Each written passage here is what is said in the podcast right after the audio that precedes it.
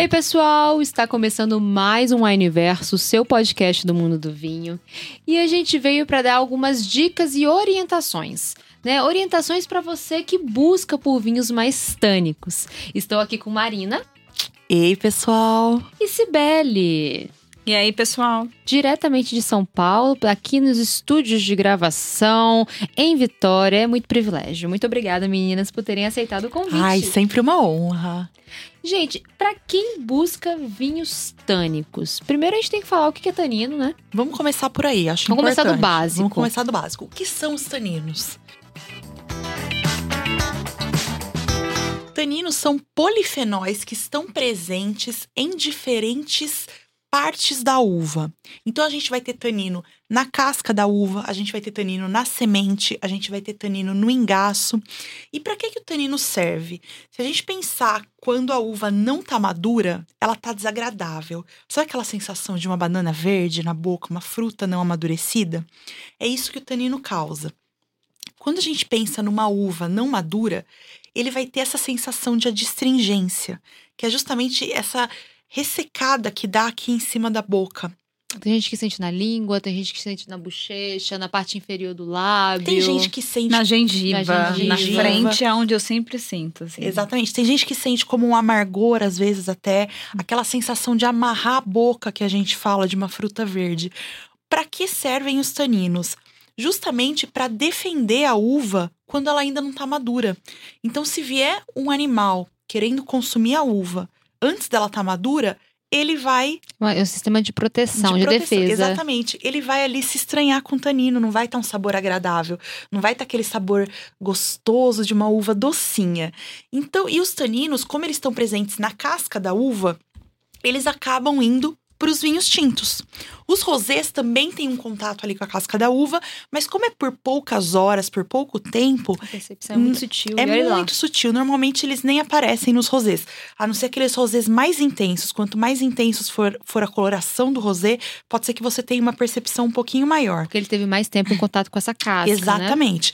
Mas nos tintos, que é, o mosto fica ali em contato por dias com a casca, ele vai absorver esse tanino, ele vai receber essa, esses polifenóis. E aí eles vão dar essa sensação de adstringência na nossa boca. Então muita gente vai perceber como esse ressecamento, essa secura na boca. Tem gente que às vezes fala um vinho que tem um amargor, muita gente percebe o tanino com amargor. Então pode ser isso também, se você sente um amarguinho no vinho, pode ser por conta dos taninos. E aí aquela coisa, né? Como identificar que essas características do tanino e saber que isso não necessariamente é um defeito. Porque se eu pego um vinho que vai estar extremamente distringente ou extremamente amargo, que isso vai se sobrepor a qualquer outra característica que o vinho tenha a me oferecer, eu sei que esse vinho pode vir a estar defeituoso, não é o que eu espero dele. Então, foi bom você tocar nesse assunto, porque assim, amargor é um defeito. Então, é uma coisa que a gente sente geralmente no final, né? No final de boca, que você sente aquele amargor, que é um defeito do vinho. O tanino, às vezes, ele pode estar um tanino verde que repuxa e a pessoa pode confundir. Em uma das degustações que eu fiz é, recentemente, uma- um sócio falou assim: Ah, eu não gosto porque. Como é que ele falou? É, não gosto de vinho com muita acidez, porque repuxa muito. Aí eu falei: não é a acidez que tá repuxando, é o tanino. Do tanino. Então, na verdade, ele estava confundindo também a sensação. Porque é o contrário, né? O que, que o tanino faz? É, o tan, é, por que- o que que- por que, que ele seca a nossa boca? Porque tanino, ele, ele é solúvel com proteína, né? Ele so- é solúvel... É, so, enfim, como é que eu falo que ele vai dissolver a proteína? Eu não sei o verbo correto, gente. Me desculpa, deu um branco.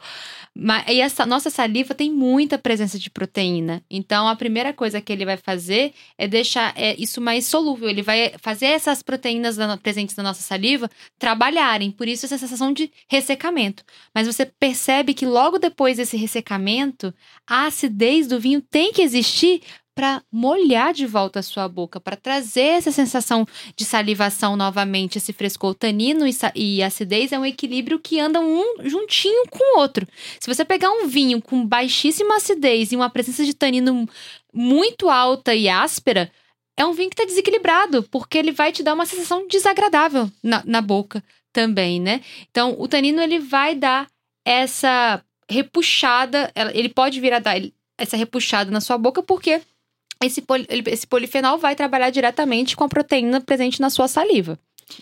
Sim. E outra coisa que eu acho também importante, muita gente acha que tanino é vinho barricado. Ah, Então, se o vinho passou por barrica, eu vi que o vinho tem barrica, o vinho Tem. é tânico. é tânico.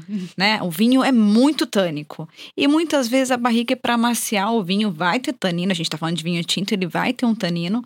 Mas muitas vezes ele tá muito macio, ele tá muito discreto. Nem é um vinho que a gente fala que é porrada de tânico, né? E é legal saber também que a barrica tem taninos também. Tem. Perfeito. Então a própria barrica tem taninos, ela vai fazer esse aporte pro vinho, dependendo quanto tempo o vinho passar na barrica. Mas a característica da barrica que mais é, se sobrepõe, vamos dizer assim, é a, é a microoxigenação. E essa microoxigenação pelos poros da barrica, pelos, polo- pol- pelos poros da madeira, ela vai ajudar justamente a amaciar esses taninos, a de- arredondar eles, a deixar eles é, macios, Macios. é, É agradáveis. o que a gente chama de textura mais aveludada no paladar. Exatamente. Tem aquele vinho que você de repente sente que ele tem bastante tanino, ele tá ali marcante no seu paladar, mas ele não tá desagradável.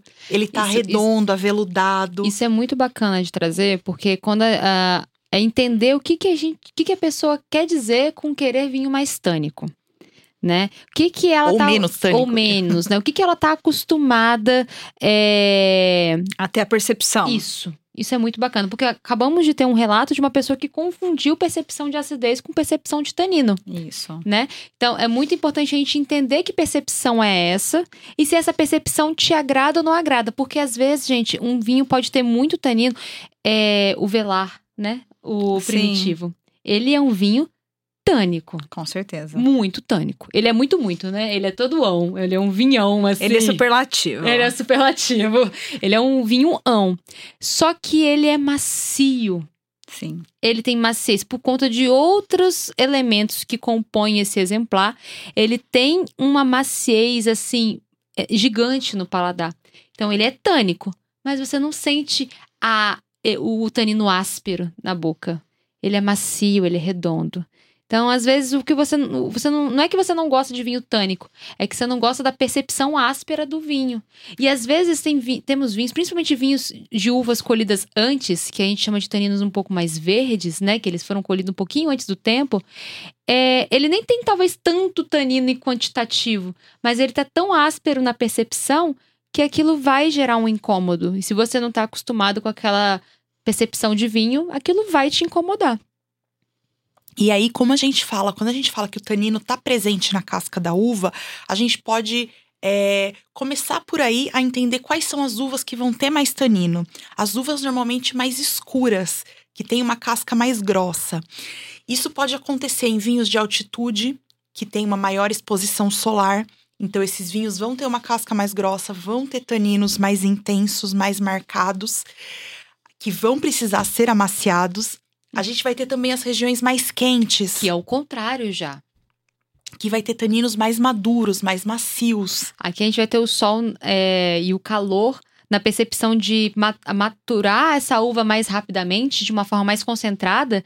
Todavia, como ele teve uma acelerada nesse processo de maturação, a gente tem taninos presentes, mais potentes, porém mais redondinhos. Eles não vão estar tão é, em quina, igual talvez de regiões de clima mais frio, ou que foi tirado um tempo antes do que deveria ser- ter sido tirado. E aí a gente pode pensar nessas uvas mais escuras. Então, normalmente, quando a gente pega um vinho mais intenso na coloração, a tendência é que ele tenha um tanino mais marcado. Não necessariamente desagradável, como a gente Não. falou, não áspero, não incômodo, mas um tanino marcado, que pode estar muito aveludado, muito macio e muito agradável no paladar.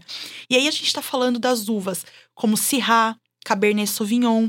A gente pode pensar Taná, Nebbiolo. Taná, Nebbiolo, Carmener, é uma uva Verdot. mais intensa. Petit Verdot tem bastante, tem uma coloração bem intensa também. Vai ter taninos mais fortes. Então a gente tem Turiga Nacional, Uhum. Baga. Baga. E olha só como que questão de tanino não tem a ver com, né? A cor não tem a ver se é potente ou não. Os bagas que eu já tomei até hoje não eram aquelas, aquela coloração de pintar a boca, né? De deixar a boca Isso. roxa. O Nebbiolo, que às vezes é translúcido na taça, mas tem aquela presença, tanino. aquele tanino ali, tá ali, a boca secou e salivou ao mesmo tempo, você fica até confuso o que que tá acontecendo, ele seca e ele saliva, De- é, é a- é a- o tanino presente é a acidez mais ainda, é uma coisa incrível. Você sabe que é, o Barolo, elaborado né, pela Nebbiolo, é, muita gente tem como, quando toma a primeira taça, como uma grande frustração. A pessoa fala assim, nossa, eu tô esperando um vinho tipo um Malbec, Uhum. bem intenso, barricado, Tente. potente. Tô esperando um vinho muito tânico, mas ele é tânico. Nossa, e Entendeu? como que é? Eu acho que eu senti É. a minha, a minha, meu lábio enquanto fazendo aqui, ó. Ela tá fazendo aqui, Eu explicando. também, o lábio enxugou, Cola na rolou. gengiva. quando o lábio cola É na gengiva. ele é um estilo diferente, é um vinho diferente. Então, realmente, assim, você não vai ter essa coloração, você vai ter uma coloração muito mais clara, mas ele é tânico e ele é também um vinho com uma boa acidez, é um vinho gastronômico, né, de boa longevidade. Só que o tanino dele é muito diferente, por exemplo, de um tanino de um Malbec argentino barricado. E ele, ele é um tanino presente. Ele seca a boca, mas ele não incomoda. Porque a Perfeito. acidez vem lavando a sua boca depois, vem completando. E é um vinho com uma persistência no paladar que você vai estar lembrando ele depois. A garrafa já acabou e você continua lembrando do vinho. É uma coisa assim sensacional, fora de série. Então, acho que esse episódio, pessoal, ele ajuda você justamente a entender o que são os taninos, entender a participação dele nos vinhos, como ele pode se fazer presente ou não, e a participação que ele tem no seu paladar, se ele te agrada, se é algo que não te agrada tanto, para você justamente saber quais estilos de uva você Uhum. pode buscar para encontrar ou não mais taninos. Perfeito. E nada tem a ver com questão de coloração do vinho, que às vezes a pessoa olha um vinho púrpura na taça, fala assim: esse vinho tem tanino. Não, Bonarda vai ser super púrpura na taça e o tanino tão sutil, tão sutil. Ao contrário de um Nebbiolo, de um Barolo, que vai ter uma coloração mais cereja, meio média, meio translúcida e que vai ter uma percepção tânica, assim, um- muito singular, né? É, é como a se falou, é uma percepção, uma experiência muito única que a gente tem com, com o Barolo. Então, não vai por essas não vai por essas formas de julgamento. Entendam a- o que, que é o tanino, qual é a percepção que ele causa no seu paladar, se essa percepção te agrada ou não agrada, ou o que, que necessariamente te agrada ou não agrada. Porque a gente tem várias formas de, de percepção de tanino. Tem vinhos que são com. tem muita presença de tanino, mas é extremamente macio. Às vezes ele é macio por conta da maturação da uva de lugares mais quentes, como o velar, que a gente falou aqui, Uhum. um primitivo, né, de, man, de De Mandúria, Mandúria. ali, ali na região da Puglia, ou um vinho da, da Califórnia, que também tem essa característica de mais potente, mas com taninos mais macios, ou a gente vai ter um, um, um vinho tinto que precisou ter uma- um tempo na barrica para dar uma maciada nesses taninos, ele, ele entrou na barrica com um pouquinho de pontinha solta, meio ásperozinho, e ele precisava, ele precisa dessa barrica para dar uma polida nessas pontas para ficar mais agradável e te proporcionar uma experiência incrível. E até tempo em garrafa. A gente já provou vinhos, por exemplo, de falar assim: olha, o tanino tá um pouco verde. Daqui dois anos, esse vinho vai estar muito melhor. Né? E acaba surpreendendo mesmo. Eu acho que o principal é você entender o seu paladar. O que, que você gosta num vinho. E entender se essa sensação é tanino ou não é tanino. Porque muita Né? gente confunde. Isso. E aí, daí pra frente, buscar então vinhos para você se adequar e entender também. é, a gente já falou de expansão, né? Então, expandindo o paladar também em relação aos taninos, porque você vai encontrar diferentes tipos. E, gente, busquem uma palavra equilíbrio. Então, o vinho em si, ele tem que estar equilibrado. O tanino tem que estar junto também desse equilíbrio. É isso, vamos fechar com essa frase, porque equilíbrio é a base de qualquer coisa quando a gente fala de vinho, né? O vinho precisa estar equilibrado. Equilíbrio, né, amores? pra tudo, pra tudo, já diziam. Gente, meninas, primeiramente, muito obrigada. Agradeço vocês terem aceitado mais uma vez gravar comigo. Foi uma honra. Obrigada. E eu agradeço vocês que escutam a gente toda sexta-feira, que nos acompanham, que tá aqui no início ao fim do episódio. Compartilha pra gente, fala o que, que você prefere, qual é a percepção de tanino que você mais gosta, taninos mais ásperos, taninos mais macios, aveludados, mais sutis, como é que é a, a sua percepção de tanino, o que, que te agrada mais, vai ser uma alegria imensa saber. E é isso, um beijão e até a próxima sexta-feira.